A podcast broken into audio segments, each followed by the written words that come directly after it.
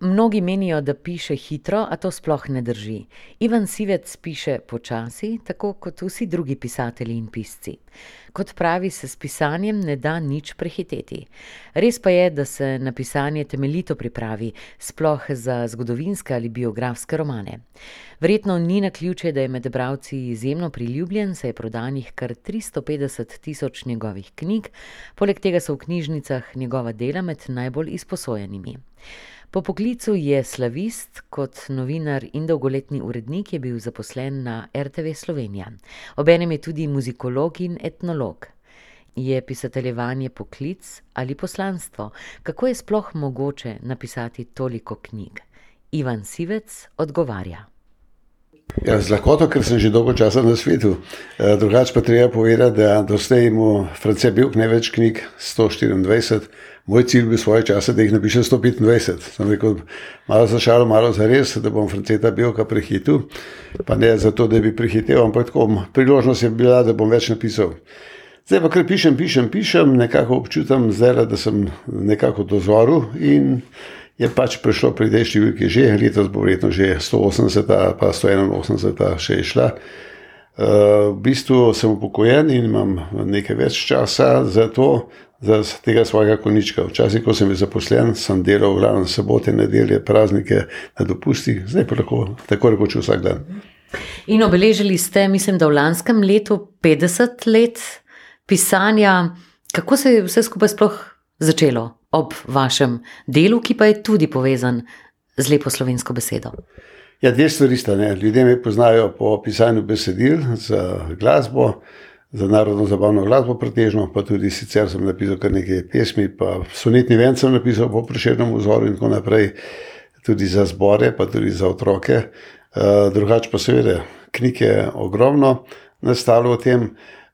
Pravzaprav ne znam biti brez dela, ne. Nekateri me kregajo, da sem deloholik, ampak, navajen sem še od doma tudi, da v bistvu brez dela ne morem sedeti, če ne drugega pišem, če ne pišem, pripravljam, če ne pripravljam, grem kakšne kraje obiskat ali grem v muzej ali grem na kakšen etnografski inštitut ali tako naprej. ko dobim idejo, potem to vedno raziskujem naprej. Začelo se je pa seveda pred petdesetimi leti, pred dobrimi petdesetimi leti, ko sem bil še čisto mulc. Takrat sem, oče mi je, oče je bil izredno zgovoren pa tudi zelo načitan. mama pa taka vesela ženska in izgleda, da imam nekako oboje v sebi. oče mi je dolgo časa mi pripovedoval marsikatere zgodbe, ene pa ni povedal. To je bila domača zgodba. Zgodba o svojem bratu, ki se je smrtno ponesrečil, je padel z lipe, umrl in potem moral oče domačijo prevzeti in za njega se je takrat življenje stoprocentno spremenilo. In, taka, bi rekel, tragična, žalostna zgodba mene je presunila, ampak to mi je povedal šele, ko sem bil star sedemnajst oziroma osemnajst let in sem jo potem napisal in je takoj doživela uspeh. Slovencem je nekako blizu to, da je malo bolj žalostno pa da je malo povezano z običaji.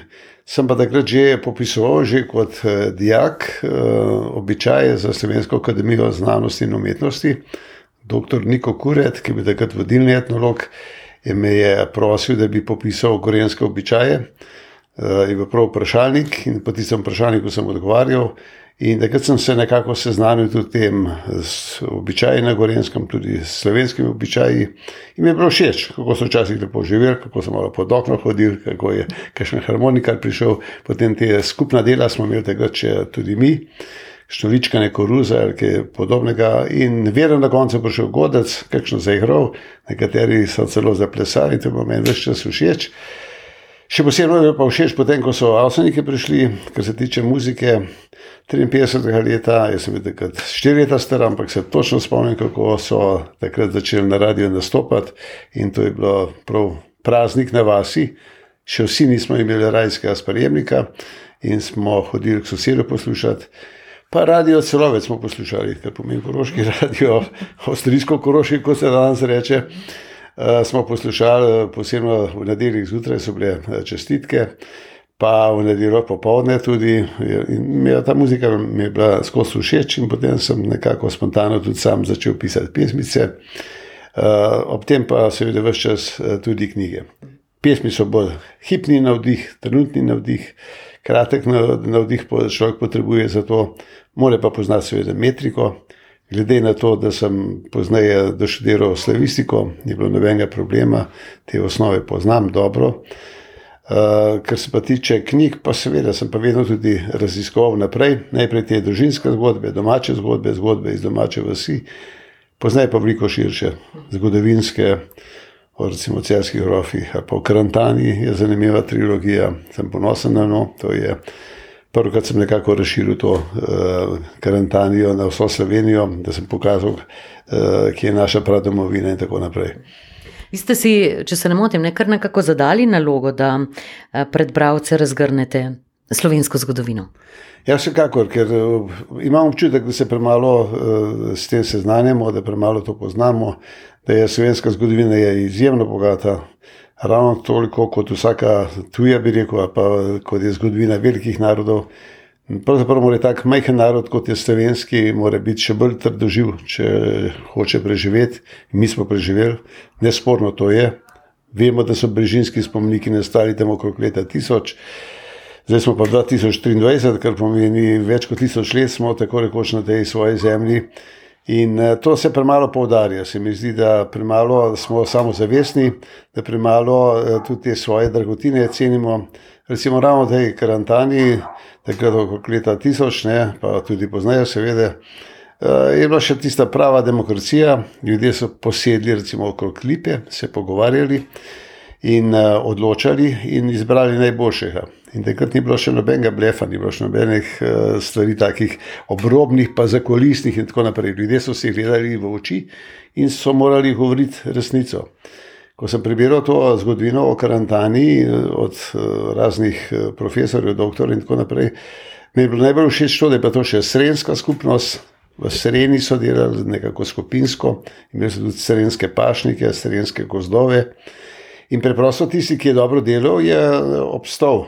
Tisti, ki pa je bil lenuk, so pa pognali iz take skupine ven, ker pomeni, ni bilo ljudi, ki bi nekako izkoriščali druge.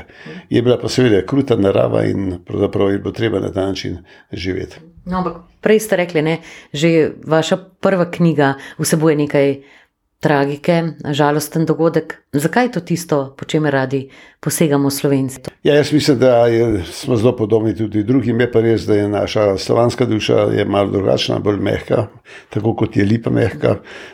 Tukaj je verjetno ena simbolika, lepo, vabljivo diši, recimo lipa. Ne? Privablja ljudi, ampak hkrati je pa zelo krhka in zelo hitro pride tudi do nesreče, če se kdo kaj obi, obira cvetje. Ali pa tudi kot drevo, zelo mehko, se da narediti marsikaj lepega iz uh, lipovega lesa. To tudi mnogi umetniki delajo. Uh, tako da mislim, da slovenska duša je tako uh, mehka duša, hkrati, seveda, je malo nahnjena k tej uh, nostalgiji, pa tudi tragiki, pa temu. Ampak po drugi strani se pa lahko tudi poveseli. Meni je všeč, recimo. Neskončno je teh veselic, pa veselja na vasi, pa veselja po, tudi po mestih in posod.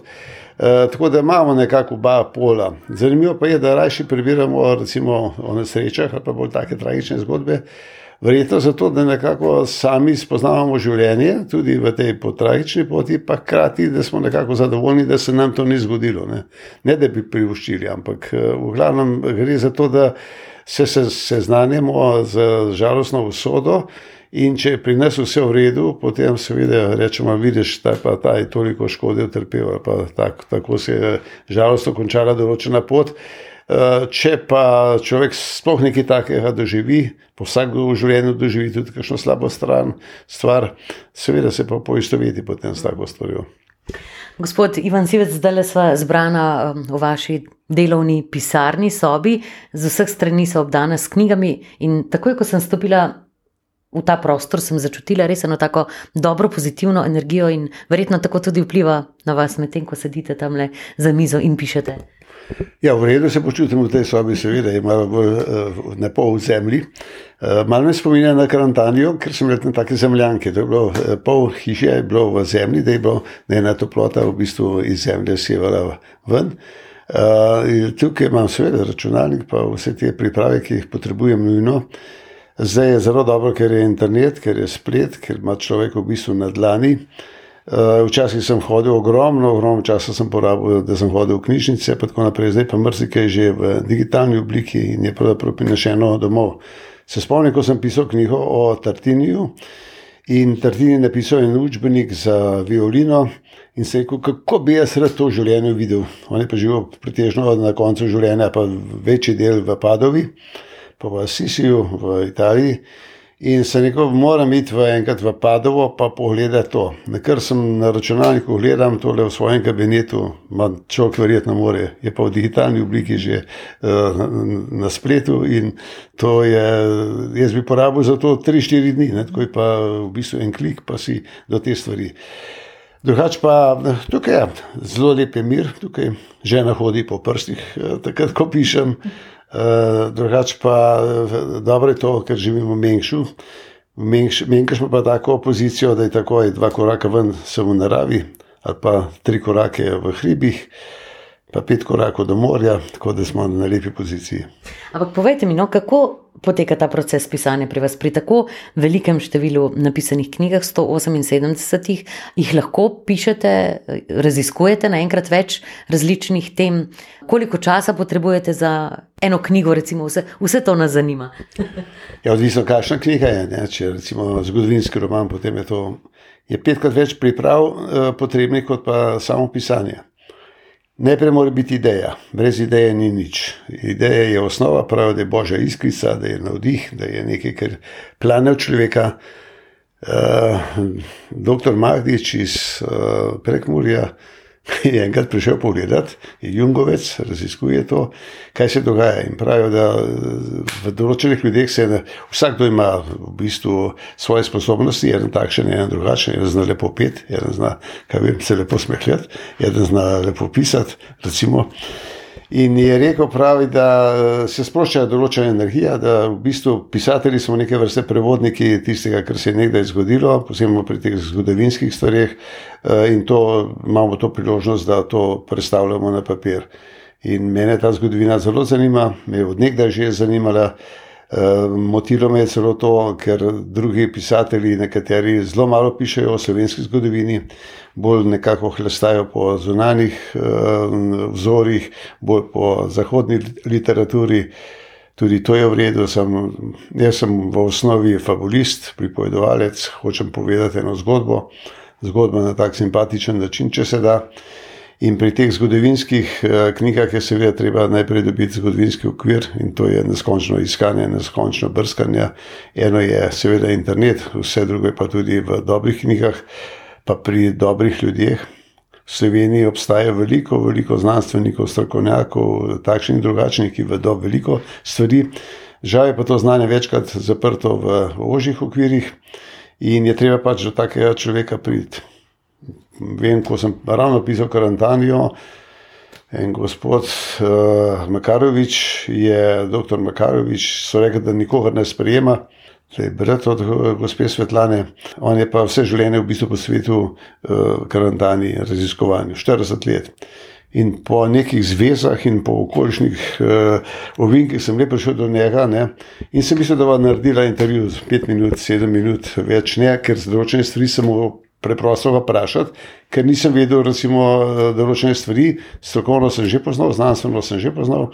So pa take čist človeške stvari. Recimo, kaj so v času leta 1000 jedli eh, takrat? Je prav proso. Kako pa veste to? Je prav čisto preprosto, ko smo raziskovali na Koroškem. Prav smo odkrili ob teh zemljankah, ali pa celo sami zemljanki, eh, lonec, kjer je bilo noter proso. Prav to sta samo dve možnosti, ali bo to za hrano ali pa za setev. No, in recimo tak strokovnjak je neskončno veliko vreden, da ti pove take konkretne stvari, ampak seveda moraš biti pripravljen na tak pogovor. Jaz sem takrat izprosil za 15 minut pogovora, potem sem bil pa 4 ure pri njem. Uh, ker so se pogovarjali o predmetu, ker, tudi, ker sem se jaz pripravil, pa ker sem že nekaj vedel. Vem pa, da, recimo, da se ne rad pogovarjal s človekom, pa novinarjem, ki sprašuje, kaj je to karantanje. Nekaj moraš vedeti, potem pa seveda gre uh, lahko naprej. Ne. Tako da pri teh zgodovinskih je, je ogromno dela, kaj vem, ena slika, se zelo hitro nastane, lahko, ali pa kaj vem, kakšna krajša ljubezenska zgodbica, ampak vedno z nekim navdihom, brez navdiha ni nič. Uh, jaz imam navadno enih 5-70 idej že spravljenih in potem, ko grem v hribe, skoraj vsak dan grem na svetega primoža nad kamnikom, zjutraj na vse zgodaj. In uh, takrat glava samo od sebe dela. In ko, ko pridem domov, ali pa že spotoma, si zdaj, ker pač v mobitel napišem, kaj sem se spomnil, kakšna je dodatna ideja, doma to prepišem. Mal primeren s tistem, kar sem že prej mislil, in ko pridem do ene take končne variante, ki se mi zdi, da je, da je že v redu, potem pa se usedem in začnem pisati. Pravite, da sta tik pred izidom 179 in 180 knjiga. A kakšna bo njuna tematika, o čem pišete, o čem pripovedujete v teh knjigah? Jaz sem napisal veliko teh zgodovinskih knjig, to smo že rekli, o Karantani, po cerskih rofih ali pa celo še prej o Emoni uh, Rimljanih in naših tleh, pa pišem tudi take slovenske krajske zgodbe, te so zelo brane. In zdaj izide naslednja krajska zgodba, sedma, Ziga, dogaja se na Igu. Uh, mislim, da nekjer v učbeniku ni nič o tem napisano leta 1848, pomladi narodov, takrat, ko smo se Slovenci zavedli uh, samega sebe, ko je uh, pravzaprav eh, prvi eh, manifest dan o tem, da je treba priti do osamosvojitve, do svojega jezika, podariti in tako naprej. To je Matija Majer Zilski eh, pravzaprav objavil, bil izredno, izredno zagnan za to. In prav v tistem času se je zgodilo na Igu, blizu Ljubljane, da so kmetje napadli grad. Grad zato, ker je Hrščak še naprej hotel imeti tlako, desetino in vse tisto, kar je prej zahteval. Cesar na Dunaju je pa to že ukinil in je bilo vmes, eh, kakšen mesec, dva meseca umestnega časa in na Igu so to napadli in takrat je celo cesar sam zvedel, za, kaj se dogaja na, na Igu. In to je eno tako, bi rekel, eno zelo pozitivno dejanje za Slovenijo. Eh, za slovensko bit, bi rekel. Hkrati smo takrat razvili prvo slovensko zastavo, Lauro Toman je razvil v Ljubljani in tako naprej to tribojnico. Eh, velike zgodovinske stvari so se dogajale tudi na naših tleh. Žal se bolj učimo tuje stvari, pa mi smo se včasih veliko učili o jugoslovanskih bitkah, pa take stvari, ampak domače zgodovine pa premalo poznamo. Naslov bo sonce v megli, to sonce se je še vedno tam na barju malo v megli kazalo in tudi še 140 let po tistem, šli za osamosvojitvijo, jaz pravim, da je nekako to sonce vendarle zasijalo. Uh, naslednja je pa, pišem eno zbirko tudi slovenski narodni voditelji in uh, v tem je že šla knjiga o Valentinu Ščeku, Virgilu Ščeku, uh, primorcu, ki je veliko v bistvu trpel škode pod fašizmom. Uh, ta druga je Valentin Staniču, zelo pomemben alpinist, prvi slovenski alpinist, prvi, ki je pravzaprav vse pospel uh, na več gora v Avstriji, študiral je v Salzburgu in glede na to je tiste hribe vse obhodil in oblezel po dolgem počes kot prvo pristopnik. Vacman je skoraj toliko visok kot Triglav, pa je bil prvo pristopnik in ga v Avstriji bolj poznajo kot pa pri nas.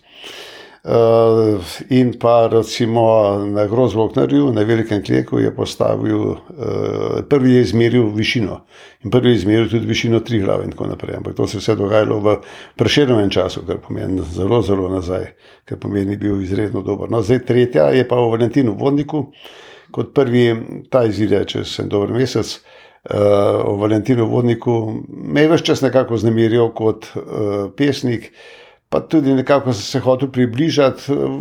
Je imel malo nesrečno usodo, posebno takrat pod francozi, bil zelo navdušen nad francosko okupacijo, da tako rečemo.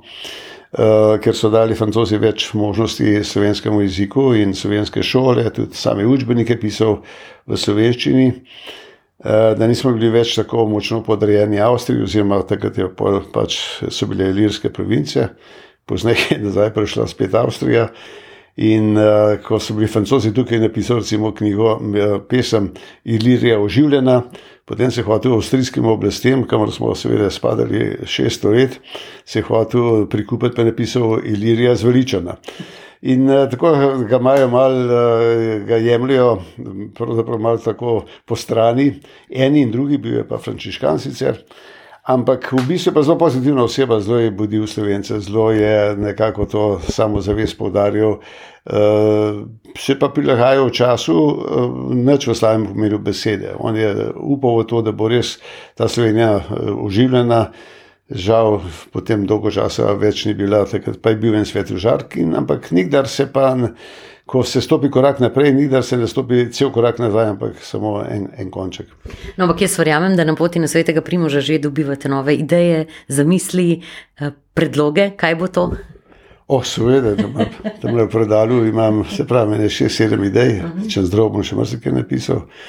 Ena velika stvar še prihaja, to bo prišlo februarja, žal vam ne morem tega povedati. Malo skrivnostni. Smo jo pa raziskovali na veliko, s pomočjo tudi nekega gospoda, ki živi v Vrbi na Gorjenskem. Uh, docent, doktor, je več dni prebil v avstrijskem arhivu, pa še en gospod, en doktor, ki mi je dal podatke, ki samo pomagajo k samozavesti slovencem. Tiste knjige se pa še posebej veselim, tiste pa v februarju ob kulturnem prazniku. Potem pa se lahko nadejamo, da vas ponovno obiščemo in potrkamo na vaša vrata. Prav? Seveda, vedno ste dobrodošli. Predvsem so pa dobrodošli bralci, da berijo knjige. Zelo sem vesel, da se to knjige tako lepo berijo. Da ste tudi med najbolj izposojenimi pisatelji v knjižnicah. Tako. In to je, to je najboljši v bistvu nekako uh, občutek, da človek uh, ne piše čisto prazno. Ne pišem zaradi bralcev, pišem zato, da bi to nekako pokazal. Ampak če pa to hkrati še odmevno, je pa še toliko boljše. Moram povedati, da v zadnjem času morda še to uh, je šla knjiga Zemlja se z nami pogreza, ena zanimiva tema, škalje pri veljenju. Je pa cela vas uh, v bistvu pogrezana v zemljo.